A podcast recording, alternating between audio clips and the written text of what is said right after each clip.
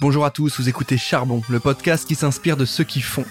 Et dans ce format, nous partons à la recherche de profils atypiques d'entrepreneurs, de créateurs, de sportifs, d'artistes. Tous vont nous raconter leur histoire, leur parcours de vie et leur motivation. Cette nouvelle saison est réalisée en partenariat avec French Tech Grand Paris et French Tech Est. Merci à eux de nous soutenir et bonne écoute. Bonjour à tous et bienvenue dans ce nouvel épisode de Charbon, toujours en partenariat avec French Tech Grand Paris et French Tech Est. Aujourd'hui, un invité particulier puisque nous recevons Yann Bucaille Lanrezac qui est CEO et fondateur du Café Joyeux. Salut Yann, comment tu vas? Euh, Ça va bien, merci de m'accueillir Valentin, bonjour. Je suis ravi de t'avoir avec nous, comme je le disais un petit peu en off, Café Joyeux, c'est une aventure qu'on suit depuis quand même pas mal de temps. C'est une aventure qui a été créée il y a maintenant six ans tu vas nous expliquer un peu l'origine du projet, tu vas nous parler de l'engouement autour de ça, qui t'accompagne, l'objectif de tout ça et aujourd'hui comment tu vis par rapport à cette aventure.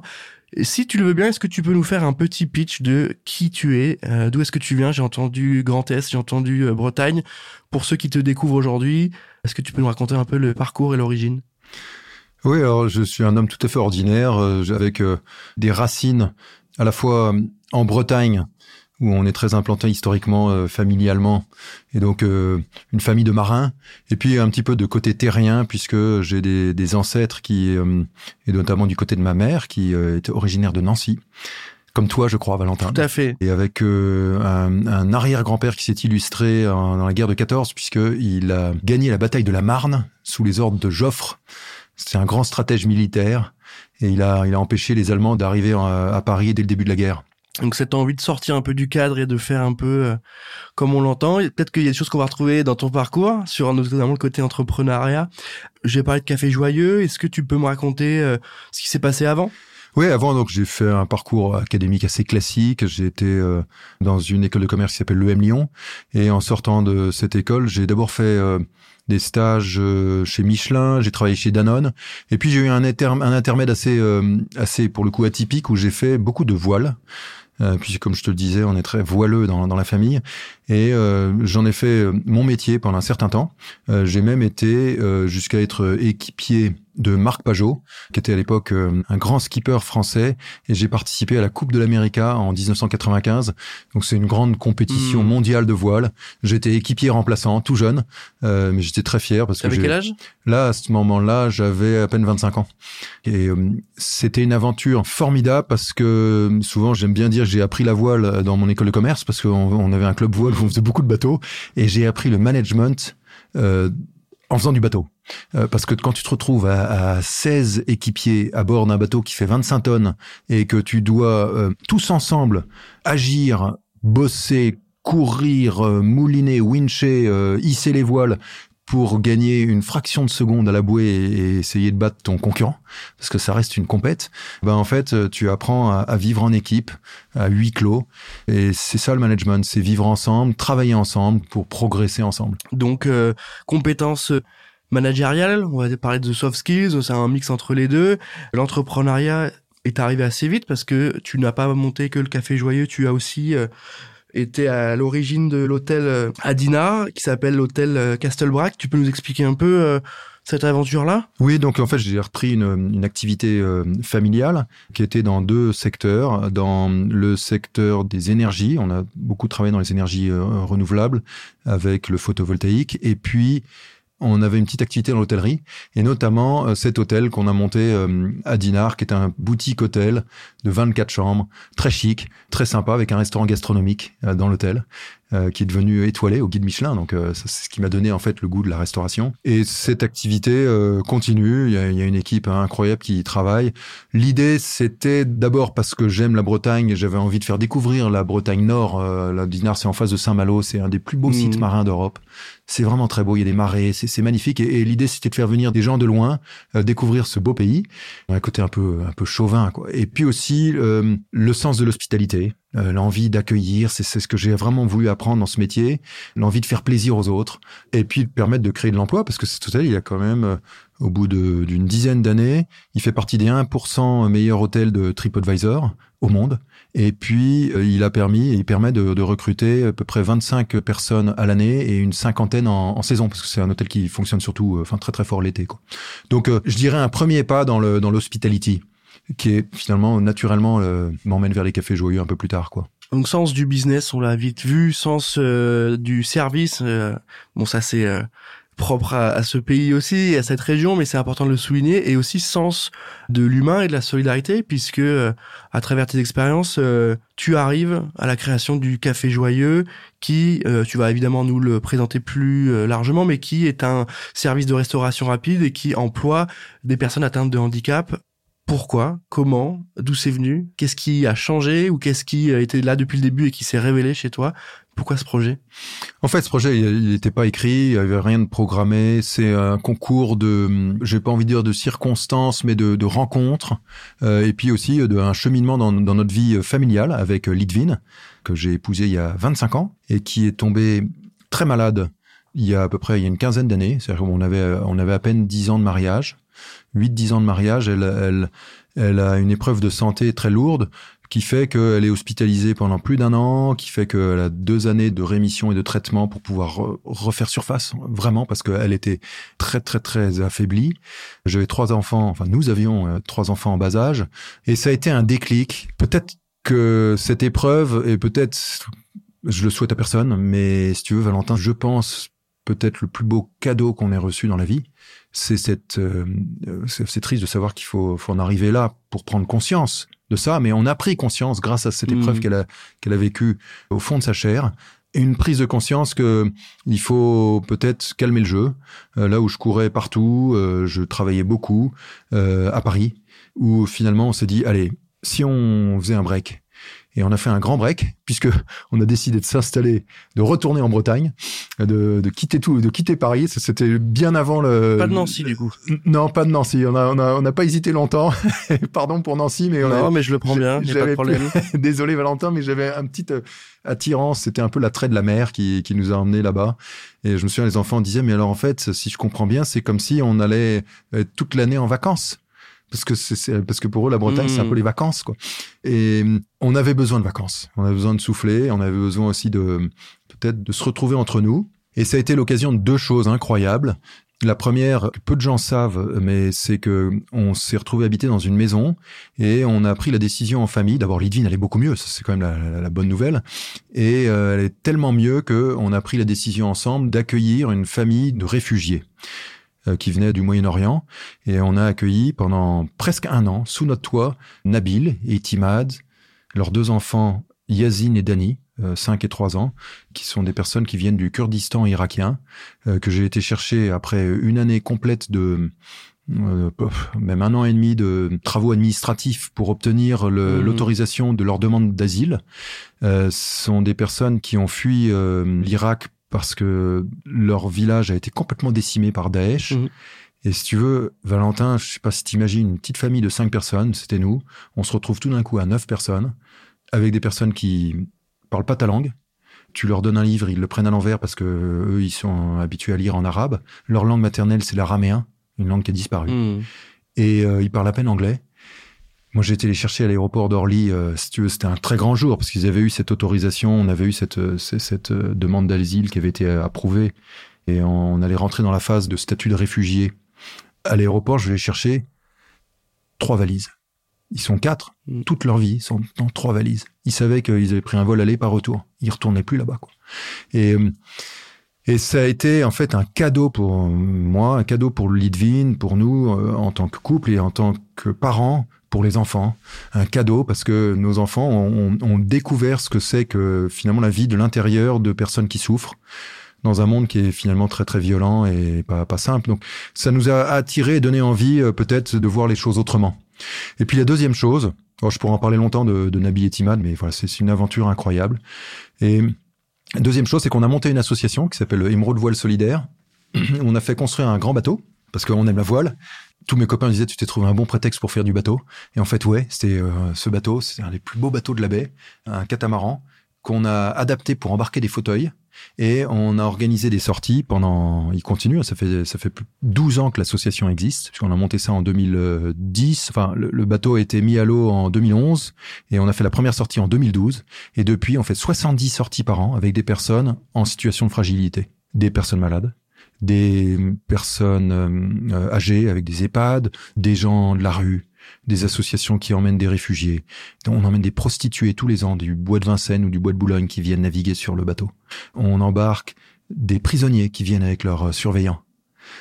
Et ce bateau, il est adapté pour embarquer des fauteuils, donc on emmène des personnes en situation de handicap.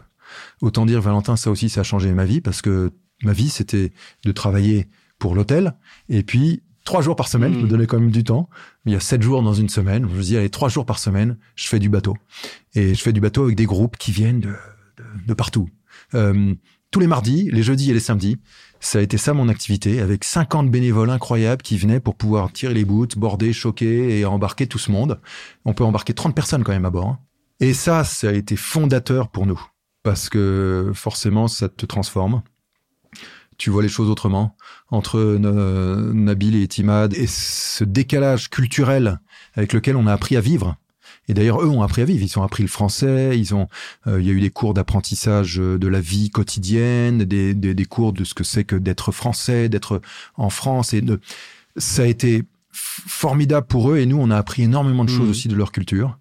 Euh, et puis euh, toutes ces rencontres qu'on a fait à bord de, des Fata, le, catamaran, euh, ça nous a transformé, ça nous a ouvert un peu le cœur, quoi. Euh, on a vu autre chose qu'un monde de business, un monde des affaires, un mm. monde de, euh, qu'on avait commencé à tout toucher déjà du doigt avec la, la maladie de Litvin. Ça, ça a été le, le point de départ pour cristalliser euh, la volonté que tu avais de rencontrer, d'accompagner et d'aider avec un lieu physique qui, cette fois, n'allait pas sur l'eau, mais qui était bien en dur et qui accueillait des gens pour travailler, venir manger, donc au final, tu as pris le meilleur des deux mondes, ce que tu savais faire, ce que tu aimais faire, et tu as fait en sorte de créer le point de rendez-vous. Café Joyeux, j'ai posé évidemment la question du nom. Pourquoi euh, ce titre-là? Pourquoi le Café Joyeux? Alors Café Joyeux, c'est toute une histoire. Euh, au départ, le premier équipier qu'on a recruté en situation de handicap, il s'appelle Vianney. Et Vianney, son vrai nom, c'est Vianney Marie. Et, et Vianney Marie, sa caractéristique, c'est qu'il a une, une, très belle personnalité. Accessoirement, il est trisomique. 20 ans. Quand il, est, quand il a commencé à travailler avec moi, il avait 18 ans. Et il venait pour m'assister dans l'hôtel. Par exemple, il écrivait des petites cartes. Tu sais, quand tu arrives dans une chambre d'hôtel, tu as un petit mot du directeur mmh. qui dit je vous souhaite la bienvenue. Et, c'est lui, il écrivait. Et il arrivait à écrire neuf petites cartes dans, dans la demi-journée. Il travaillait, il travaillait quatre heures de suite avec une grande pause au milieu. Il venait avec ses cookies, il mangeait ses cookies pendant sa pause. Et puis, il écrivait ses neuf cartes. Et puis, plusieurs fois, on lui disait, mais tu sais, il y a 24 chambres. Donc, ce serait bien que tu arrives à écrire peut-être 10 cartes qu'on essaye d'en faire plus, parce que c'est tous les jours, il faut remettre une carte. Et Vianney, il disait non, neuf cartes, c'est bien. Parce que sinon, je le ferai pas assez bien. Et en fait, on se disait, mais il a raison, c'est lui qui a tout compris. Il mettait tellement d'amour dans, ces cartes. Alors peut-être que les, clients dans l'hôtel, ils s'en rendaient pas compte, mais, mais il, se donnait tellement de mal qu'on se disait, mais ça va forcément avoir peut-être un impact chez, chez le client quand il va dormir dans sa chambre. Et lui, Vianney, ça a changé sa vie. Ses parents nous l'ont, témoigné très très vite. Et euh, donc on lui a on lui a fait un contrat de travail. Et quand euh, on a commencé à réfléchir en disant mais c'est quoi son poste? Et lui il se présentait toujours à tout le monde en disant je suis l'assistant joyeux de mon patron. C'est comme ça qu'il disait. Et on disait quand il venait parce qu'il travaillait pas tous les jours de la semaine. Quand il venait pas, bah il y avait un peu de comme un manque. Et toutes les équipes disaient autour de moi mais finalement Vianney il, il est joyeux quoi. Et voilà. Et donc, quand on a euh, réfléchi à monter le premier café, on s'est tous réunis. On s'est dit, mais oui, joyeux, quoi. Parce que la joie, en fait, c'est quelque chose qui est, on va dire, à plusieurs niveaux. D'abord, c'est la joie de la personne en situation de fragilité de retrouver une dignité parce qu'elle travaille, parce qu'elle est utile, parce qu'elle se sent utile, parce qu'elle se sent attendue, parce qu'elle sait qu'elle fait partie d'une équipe, elle fait partie de ce grand jeu de l'économie où elle a un rôle à jouer. Et là, elle retrouve la joie. Hmm. La joie au-delà de, de dire, bah, je reste à la maison et je vais passer ma, ma journée à jouer sur une PlayStation. Ça, c'est le début de la joie. C'est de sentir que on participe, qu'on crée de la valeur comme tout le monde. Et puis la joie, c'est aussi nécessaire aujourd'hui, Valentin. Quand on voit soit tu regardes les news aujourd'hui, tout est tout est glauque quoi. Tout est glauque. Il y a une telle violence, il y a tellement de choses sombres. Moi, j'ai pas envie de montrer ça aux jeunes quoi. Ce que je veux, c'est leur montrer qu'il y a plein plein de choses formidables qui existent sur cette planète. Et c'est ça commence par un peu notre claim qui est nous, c'est servi avec le cœur, joyeux, servi avec le cœur, servi avec le cœur, le service, c'est la joie. Dès l'instant où tu, tu, tu, rends service à quelqu'un, dès l'instant où tu lui, que tu lui serves un cappuccino, que tu lui serves une formation, euh, toi tu fais la formation, tu vois ce que c'est que la joie que tu as de transmettre. Mm. Euh, dès l'instant où tu lui apprends un métier, dès l'instant où tu lui proposes un contrat, eh ben la joie, elle est pour nous. En fait, quelle joie on a, nous tous, avec une équipe incroyable, des skippers qui sont dans les cafés, qui, ce qu'on appelle les skippers, c'est les managers de café, qui sont des, des gens ultra engagés dans l'empathie permanente pour pouvoir faire progresser nos équipiers, que ce soit les personnes à ce qu'on appelle la capitainerie, c'est notre siège, où on a toute une équipe qui met tout leur professionnalisme au service de, de cette mission de recruter des personnes en situation de handicap, eh ben ça nous rend joyeux. Même si c'est dur, parfois il y a des, il peut y avoir des plateaux renversés, il peut y avoir des tasses cassées, il y a des, il y a de la vaisselle qui vole de temps en temps. Ouais, mais c'est quand même la joie parce que on sait pourquoi on le fait. Et, donc pour moi, je pense que le Café Joyeux, je, ne vois pas d'autre nom possible que ce nom pour ce projet. Yann, aujourd'hui, Café Joyeux et la marque Joyeux au global, c'est combien de salariés, c'est combien de lieux physiques, euh, comment vous êtes organisé? Café Joyeux, c'est maintenant au bout de six ans, je sais pas si tu vois la croissance surprenante, hein, parce qu'on n'avait pas prévu ça. C'est pas loin de 300 personnes. Ce sont 154 équipiers joyeux, comme on les appelle, c'est-à-dire des, équipiers en situation de handicap. Euh, ça, c'est le plus important, c'est quelque part notre métrix essentielle. C'est pour eux qu'on le fait. Ils sont tous en CDI, dans les contrats de droit commun avec tous les avantages que tu mmh. peux avoir quand tu bosses dans une dans une boîte, ce qui est vraiment euh, fondateur pour pour eux, ce qui transforme euh, toute leur vie et la vie de leur écosystème, leurs parents, leur famille. C'est à peu près 70 skippers, qui sont des personnes dans les restaurants qui euh, contribuent à l'encadrement de ces équipiers, qui sont des professionnels de la mhm. restauration et qui sont en même temps des professionnels de l'inclusion. Et ce sont euh, à peu près 60 personnes euh, en centrale, notre fameuse capitainerie, qui sont là pour pouvoir accompagner tout ça, pour pouvoir aider les accompagnants, pour faire de la formation, pour le centre de formation d'apprentis joyeux, qui est notre école, avec des professeurs agréés et puis euh, aussi toute une équipe pour pouvoir commercialiser le café, euh, le produit grande conso en grains, en capsules. C'est important aussi d'illustrer ce que vous faites par du produit, par quelque chose de physique. C'est important. Et pourquoi le café? Alors, d'abord, euh, d'abord notre concept de restauration. Aujourd'hui, on vient d'ouvrir le 17e café joyeux. Ce sont des restaurants en mode coffee shop. Mm. Donc tout est autour du café. Mm. Euh, maintenant, on peut y déjeuner à la journée. Euh, ce sont des plats qui sont élaborés par Thierry Marx, donc c'est vraiment de la bonne qualité. Et Thierry, il a fait les choses vraiment de façon hyper engagée et très sincère, c'est qu'il s'est arrangé pour que nos recettes soient réalisables par nos mm. équipiers. Parce qu'on triche pas, ce sont eux qui sont aux commandes. Ils sont en cuisine, ils sont en salle, ils sont au service. Euh, dans un restaurant, 70% de nos collaborateurs dans un café joyeux sont des personnes en situation de handicap mental. Et donc, il faut qu'ils y arrivent.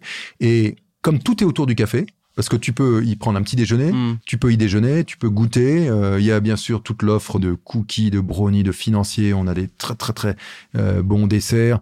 Euh, tout ça, c'est autour d'un bon thé ou d'un bon café. Mm. Et comme on avait besoin d'assurer une rentabilité ou en tout cas un équilibre économique, parce que nos restaurants, l'équilibre économique est quand même très fragile. Pourquoi? Parce qu'on a plus de monde, parce qu'on n'est pas aussi hmm. rapide que quelques grandes chaînes américaines que je citerai pas, mais on peut pas, on peut pas, et, et on veut pas mettre la pression là-dessus. Eh bien, on s'est dit, il faut qu'on arrive à trouver un relais de croissance, et le relais de croissance, c'est le café. Et là, on a rencontré une femme qui est meilleure ouvrier de France, qui nous a sélectionné des purs arabica. Ce sont des excellents cafés. Euh, c'est un café de spécialité. Hein, ils sont notés 82 sur 100.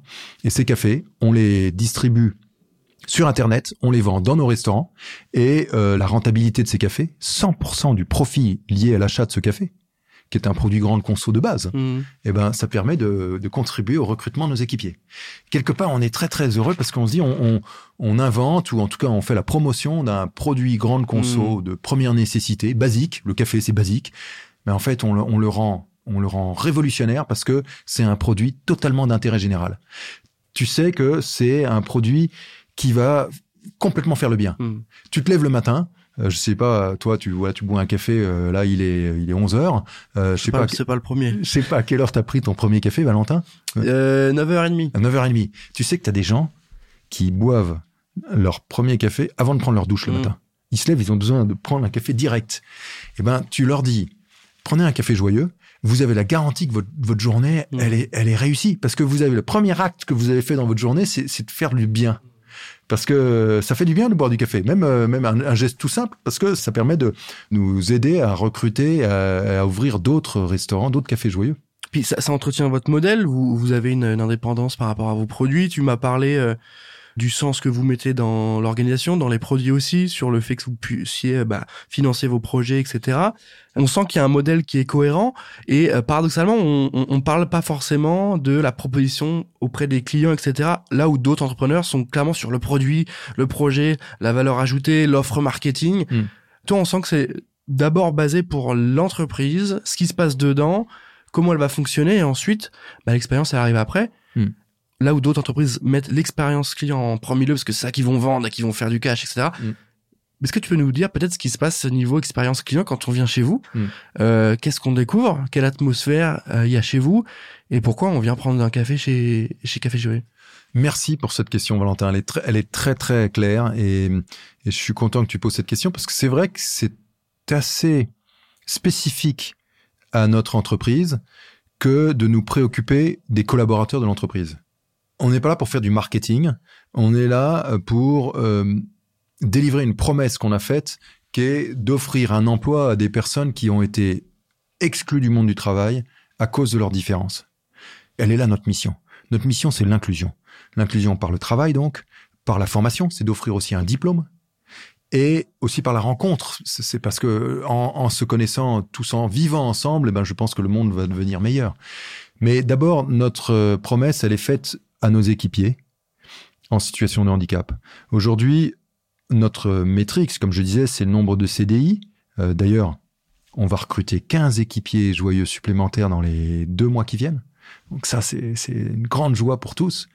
Elle est aussi dans les diplômes, puisqu'on délivre un diplôme qui est reconnu par l'État, qui est un diplôme spécialisé, euh, un titre professionnel d'agent polyvalent de restauration. Ça change tout. Là où on délivre ce diplôme à des jeunes qui sont sortis de l'école à 10-15 ans euh, à cause de leur handicap. Mm. Et d'ailleurs, ils sont pas tous jeunes. Hein. Il y, en a qui, à, 50 mm. ans, vont, ont obtenu leur diplôme. Et ça, c'est game changer pour eux parce que ça, ça leur permet ensuite d'accéder au monde du travail autrement que par le café joyeux.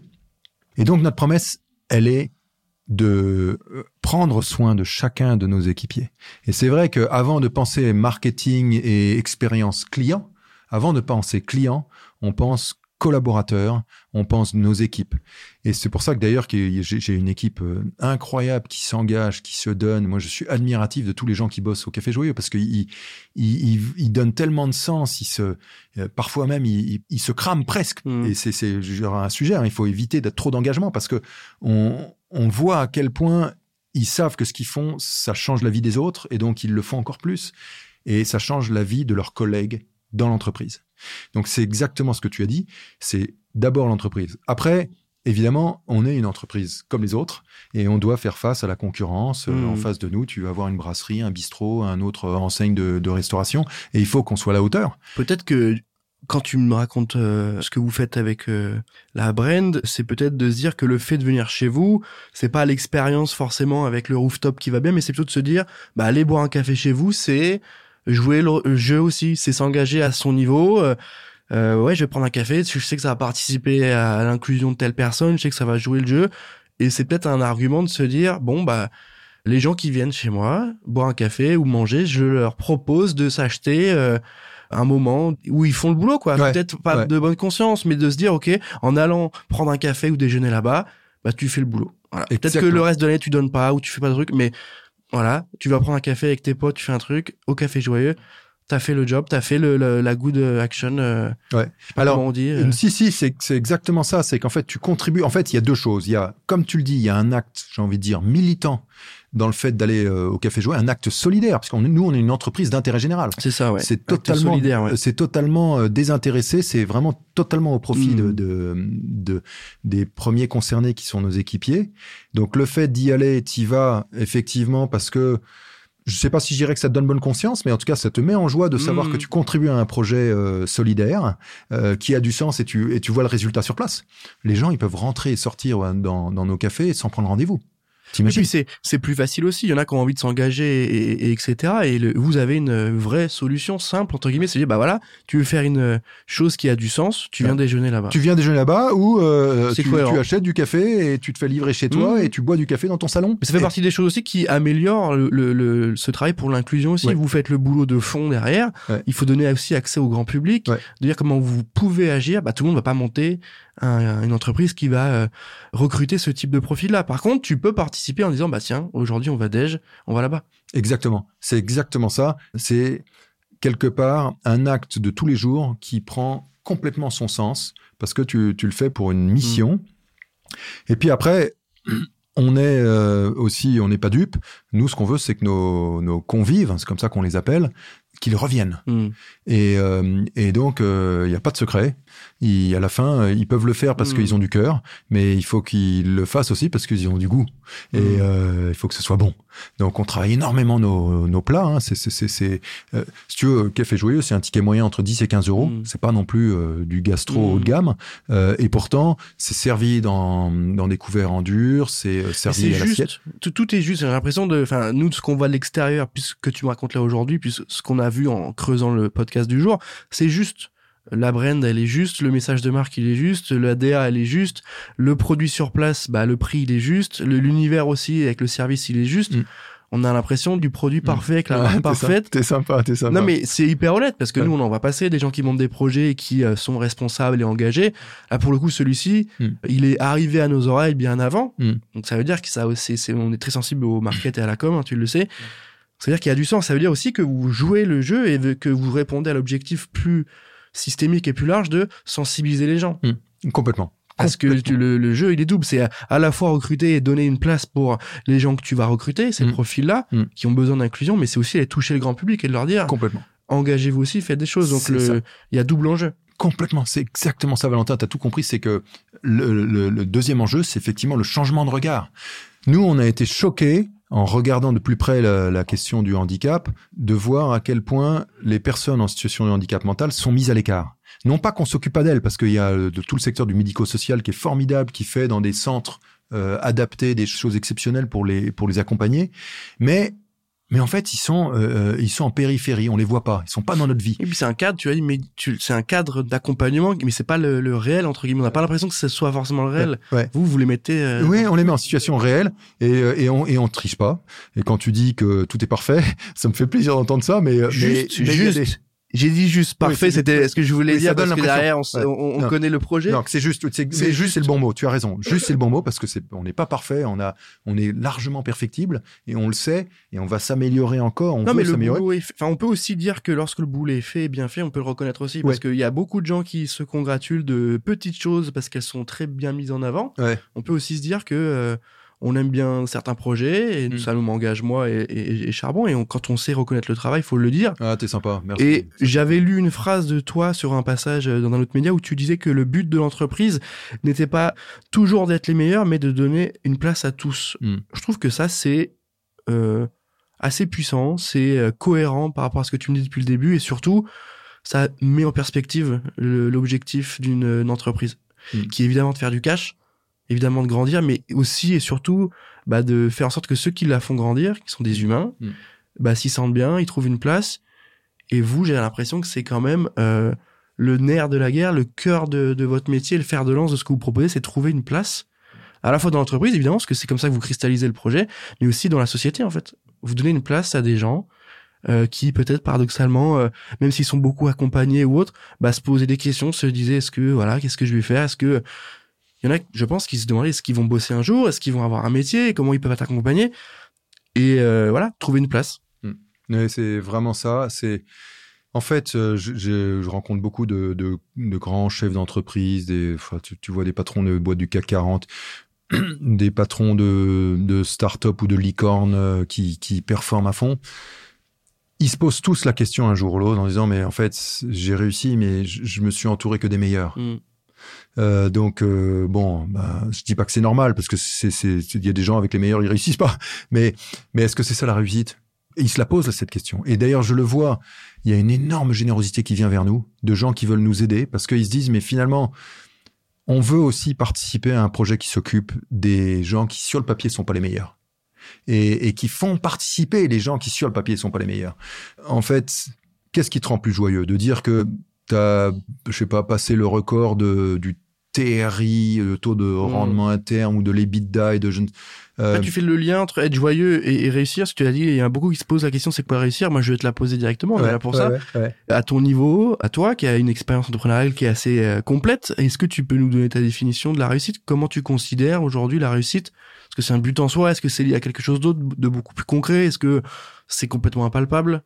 Mm, euh, c'est euh, la réussite, c'est pas celle qu'on nous a, enfin qu'on m'a appris moi à l'école. En tout cas, je parle dans les écoles du secondaire où en fait on t'apprend à, à en découdre, le couteau entre les dents. Bon, aujourd'hui la réussite, elle, elle n'existe que quand, au fil du temps, et je souhaite que ça m'arrive, tu as réussi à t'effacer pour faire grandir les autres. Elle est la réussite. C'est là où je pense que tu es, au sommet de la réussite. C'est le moment où en fait tu es totalement remplaçable. Tu n'existes même plus. mais mais euh, mais ce sont les autres qui ont pris plus de place, qui ont grandi. La réussite, c'est ensemble, c'est pas tout seul quoi. Euh, la réussite, c'est pas, euh, euh, je sais pas, c'est pas un niveau de rémunération à la fin de l'année. Bien sûr qu'il faut un confort et tout, c'est nécessaire. Mais la réussite, pour moi, elle, elle est elle est le collectif. La réussite, euh, c'est de se dire que j'ai réussi à mettre les talents que j'ai reçus au service de, de personnes qui en avaient besoin. Et ensuite, l'étape d'après, c'est de faire en sorte que eux mettent leurs talents au service d'autres. C'est comme une chaîne de l'amour, quoi. Ça, ça se transmet. C'est ça la réussite. C'est pas se dire, euh, regarde, euh, j'ai j'ai le record de la meilleure, euh, je sais pas, le- dans le ranking de, Mhm. de, de je sais pas quel magazine. C'est c'est pas ça, quoi. T'allais Euh, dire quoi? non, T'allais non. dire quoi, Yann Qu'est-ce que tu allais dire? Non, ce que j'allais dire, c'est que tu as beaucoup de, t'as beaucoup de magazines qui, en fait, font des classements et des classements et des classements. Et c'est bien, les classements, c'est bien parce qu'on a besoin de se situer. Non, mais je vois ce que tu veux dire. Je rigole parce que là, il y a il y a un- il y a un prix Forbes juste Ah ouais, là. bravo. Et je t'ai vu faire. Eh ouais. Non, mais, Non, mais je vois ce génial. que tu veux dire et c'est Et c'est utile. Mais merci Forbes, ils ont, rému- euh, ils ont pas rémunéré, ils ont, comment s'appelle, récompensé euh, Lidvin, ma femme, Oui. dans les 40 femmes Forbes et tout. Et, et c'est super. Non, mais ils ont aussi récompensé un mec, et ça corrobore ce que tu dis, un mec qui a euh, fait un burn-out, etc., et qui explique que, bah, justement, comme ce que tu dis un petit peu, la réussite, elle passe pas forcément que par les critères qu'on connaît, les classements, le chiffre d'affaires, euh, ce qui reste dans les caisses à la fin, le, le nombre de profils que tu as recrutés, les prix, mais aussi sur le côté, qu'est-ce que moi j'ai fait en tant qu'humain, qu'est-ce que j'ai laissé, qu'est-ce que je vois grandir sans moi, et il l'a très bien expliqué, et ça a fait le lien avec ce que tu dis. Donc euh, oui, il y a du concret, oui, c'est des choses liées euh, au développement de la boîte d'un point de vue chiffré et comptable, et en même temps, pas que. Hmm. Euh, et ce que tu dis là, on le comprend quand même assez bien. Autre question, la réussite, évidemment, le bonheur, on, on peut en parler pendant longtemps, mais surtout le doute. Le doute aujourd'hui, euh, l'entrepreneuriat, c'est un peu... euh, c'est souvent la même question qui revient, c'est le doute, comment l'entrepreneur qui parfois peut être un peu solitaire, solidaire, euh, j'allais dire solitaire et solidaire. Mm. C'est ton cas, du coup, Mm. Mm. peut-être pas solitaire, mais solidaire en tout cas. Comment on gère le doute, comment on se confronte, est-ce que c'est un carburant ou est-ce qu'à l'inverse, ça bloque? Moi, pour te donner un élément de réponse, dès que je dois prendre des décisions, je suis toujours un peu... tu sais, il y a le FOMO, tu vois. Ouais. Et je peux rester parfois une heure à me dire, putain, le truc, il aura pas bougé. Je préfère Mm. le mettre de côté Mm. que de me remettre dessus. C'est depuis le lycée, à l'époque des, des dissertations et tout. Mm. Je préfère laisser mon plan de rédac de côté et le faire le dimanche soir dans le speed plutôt que de me dire, je vais bien le faire, je vais prendre cet angle. Alors que putain, je vais peut-être prendre un autre angle et je saurais jamais si c'était le meilleur. Ouais, ouais, ouais, Moi, ça me bloque un peu. Mais du coup, est-ce que toi, le doute te speed, te bloque euh, Comment tu gères ça? Écoute, je pense, Valentin, qu'on est dans le même club. Euh, Ah ouais. Même si je suis pas très très fan de cet d'esprit corporatiste de club, mais mais en tout cas, euh, oui, quand on entreprend et quand on a une responsabilité, ce qui est ton cas, euh, dès l'instant où tu, tu crées des emplois, c'est ton cas, et dès l'instant où plus tu portes un message, Mhm. c'est ton cas. En plus, vous, vous êtes, euh, vous êtes, vous êtes très écouté, donc euh, t'as, t'as une responsabilité. C'est la même chose au Café Joyeux. On, on a innové en faisant quelque chose avec ma femme euh, de très solidaire, oui, euh, et en même temps, on a, on a fait une promesse. Le stress que je porte tous les jours, c'est dire est-ce que je tiens ma promesse, quoi? Et je me dis. Waouh, j'espère que je vais pas les décevoir d'abord eux, et puis leur famille, et puis euh, et puis euh, les équipes, euh, on les embarque dans un projet fou. Euh, là, on a des euh, ouais tous les collaborateurs qui nous rejoignent dans tout le- leur domaine de compétences, eh ben ils- quelque part ils nous suivent, ils me suivent. Euh, je me dis j'espère que je les emmène pas dans le mur. Quoi. Donc euh, il y a un moment il faut effectivement une forme de confiance très forte et le doute il est tous les jours. Tous les jours. Je vais, ce serait un menteur de te dire. L'autre jour, je- j'entendais quelqu'un disait, moi, j'ai zéro doute. Je dis, bah, Pourtant, soit moi, t'es fou, soit t'es bête. Ouais, euh, ouais, ouais. Alors moi, je suis un peu fou, donc j'ai une forme de, j'ai une foi très forte euh, dans tous les sens du terme où je puise dans cette, euh, dans, dans cette confiance, dans Mhm. cette foi. C'est c'est le même mot, hein, la confiance, la foi. Euh, en revanche, euh, dire que je suis jamais dans le doute, non, ça m'arrive comme toi de dire cette décision, je suis pas capable de la prendre. mm. Non, je suis pas capable. Donc je la prends pas tout de suite. Pardon. Excusez-moi, je vais vous décevoir tous. Vous attendez que je, je, je dis bah non non je sais pas. Et comme toi de dire bah je mettrai ça pour le nombre de fois où je dirais je regarderai ça ce week-end. Et, et j'ai plein de choses qui arrivent sur mon bureau en me disant bah je te donnerai la réponse lundi. Et en fait le lundi j'arrive j'ai toujours pas trouvé la, la solution. J'ai pas la réponse. Je sais pas. Mm. Alors j'essaie de prendre plein de conseils. Moi je suis très très en mode euh, collégial Mm. où je j'aime bien m'entourer des conseils et, et de, souvent on me reproche de d'écouter tout le monde. Et puis après je prends ma décision Euh, ça m'arrive aussi de changer d'avis. Et ouais Mm. c'est pas comme si j'avais la science infuse et puis ce que j'ai dit c'était gravé dans le marbre. Mm. bah non je me suis trompé donc je change. Euh, bon alors ça déstabilise les gens parfois. Et pardon pour eux et je leur demande pardon à chaque fois parce que je me dis peut-être que je les ai hum, contrariés je les ai blessés j'ai- ils ont bossé pendant une semaine sur un projet puis finalement on arrête bon. Mm. On doute, mais on tient le cap pour faire Ouais. un petit lien avec euh, le ton cap. passé on euh, tient le cap de skipper. Euh, Est-ce que aujourd'hui euh, tu peux nous donner ta définition du concept de charbon? Nous, c'est le nom du podcast, ça nous tient à cœur. Est-ce que tu peux nous dire pour toi ce que ça veut signifier d'aller au charbon? Écoute, là j'ai découvert cette, cette question-là en arrivant et, et- et je, je trouve que ce mot est magnifique. Bravo d'avoir choisi ce mot. Surtout dans une période où on est tous en train de parler de décarbonation Mhm. partout. Là, tu dis le charbon, mais Bah pour quelqu'un du Grand Est, tu vois, ça fait sens aussi. Ouais, ça fait sens euh, aussi, ouais. ça, on n'oublie pas d'où on vient. hein. Écoute, mon père, il, a- il travaillait au charbonnage de France, tu vois, donc euh, le charbon, on connaît. Euh, en fait, le charbon, c'est magnifique. D'abord, euh, le principe de charbonner, je charbonne, c'est, je travaille. Enfin, moi, c'est comme ça que je, le- Mhm. l'interprète. Le travail, c'est la vie. Arrêtons de croire que le travail, c'est une corvée. Le travail, évidemment qu'il y a des moments c'est difficile, mais le travail, c'est la joie. Celui à qui on dit tu vas pas travailler, il sera malheureux. Et c'est un petit peu ce qu'on essaye de, de dire à nos, à, nos, à, toutes nos parties prenantes, à tous ces, ces entreprises qui s'engagent généreusement avec nous et qui nous aident, c'est leur dire, mais vous proposez du travail à qui on a interdit l'accès au travail. Et du coup, on les rend malheureux. Comme si on était une société qui était handicapée. Parce que, en fait, on rajoute du handicap aux personnes handicapées en disant tu travailleras pas. Mm. Là, ils ont besoin justement d'être actifs, d'être acteurs. Et charbonner, c'est c'est mettre du charbon dans la chaudière. Euh, et c'est se réchauffer tous ensemble. Et charbonner, c'est participer au grand projet de la vie tous ensemble. Si on charbonne pas, ben on, on- qu'est-ce qu'on a? On est tout seul, isolé, et on a froid. Ça me va. Ça, me va va bien. J'ai une dernière question qui euh, que j'aime beaucoup sur le sur le Yann qui a 15 ans. Si tu devais croiser euh, le Yann qui avait euh, 15 ans, qu'est-ce que tu te dirais? Qu'est-ce que tu lui dirais? Euh, en fait, euh, euh, je dirais, bah, d'un côté, tu as progressé, tu es devenu meilleur, mais tu as encore du boulot. Grâce à cette rencontre avec ce Théo, grâce à ces équipiers en situation de handicap que tu côtoies et qui en fait te permettent de prendre conscience. Il y a 15 ans, on n'avait pas encore, euh, euh, on n'avait pas encore euh, accueilli nos frères irakiens, les Jaolas. Euh, grâce à eux, on est, je pense qu'on a progressé. J'ai progressé. En même temps, le Yann d'avant dirait fais gaffe, le Yann d'après prends pas la grosse tête, hein, parce qu'en fait, tout ce que tu as construit, c'est pas à toi que tu le dois, c'est à toute une équipe.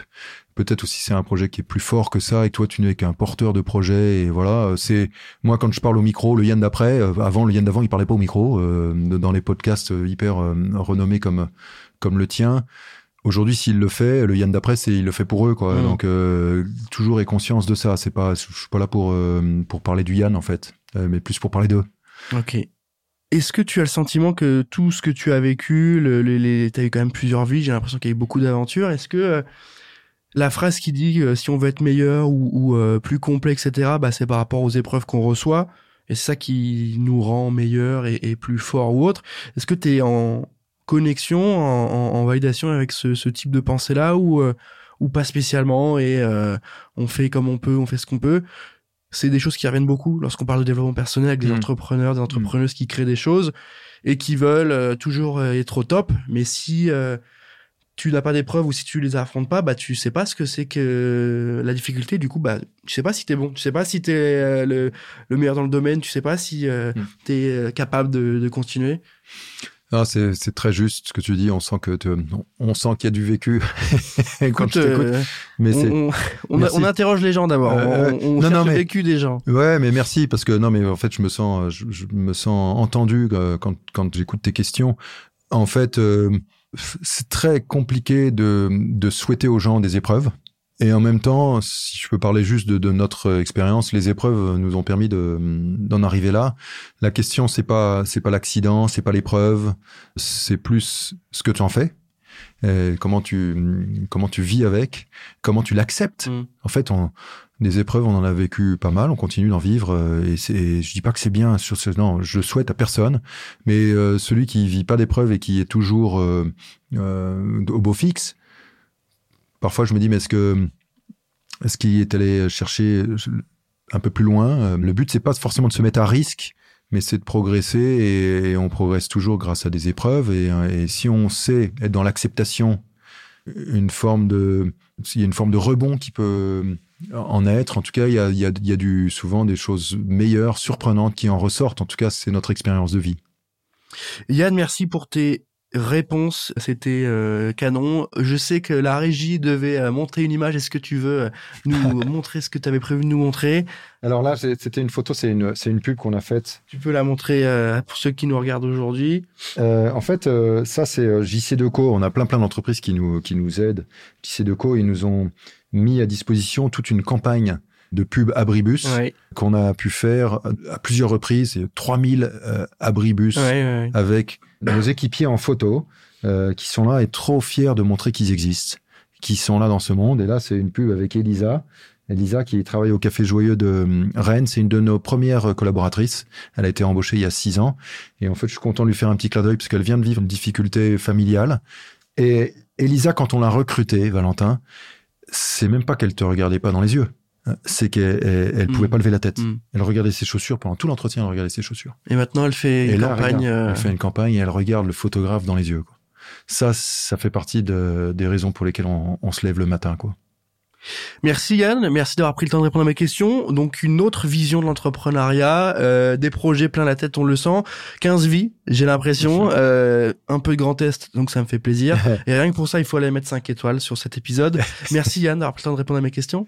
Merci Valentin, je me suis vraiment bien senti à l'aise avec toi. Merci. Bah écoute, parfait, je suis ravi de t'avoir eu. Merci à tous de nous avoir écoutés. Merci à tous de nous avoir écoutés. N'hésitez pas à mettre 5 étoiles sur Apple Podcast, à commenter cet épisode. Je pense que Yann et son équipe prendront plaisir à y répondre. Merci à tous et moi je vous dis à très bientôt pour un nouvel épisode de Charbon. Ciao. Ciao.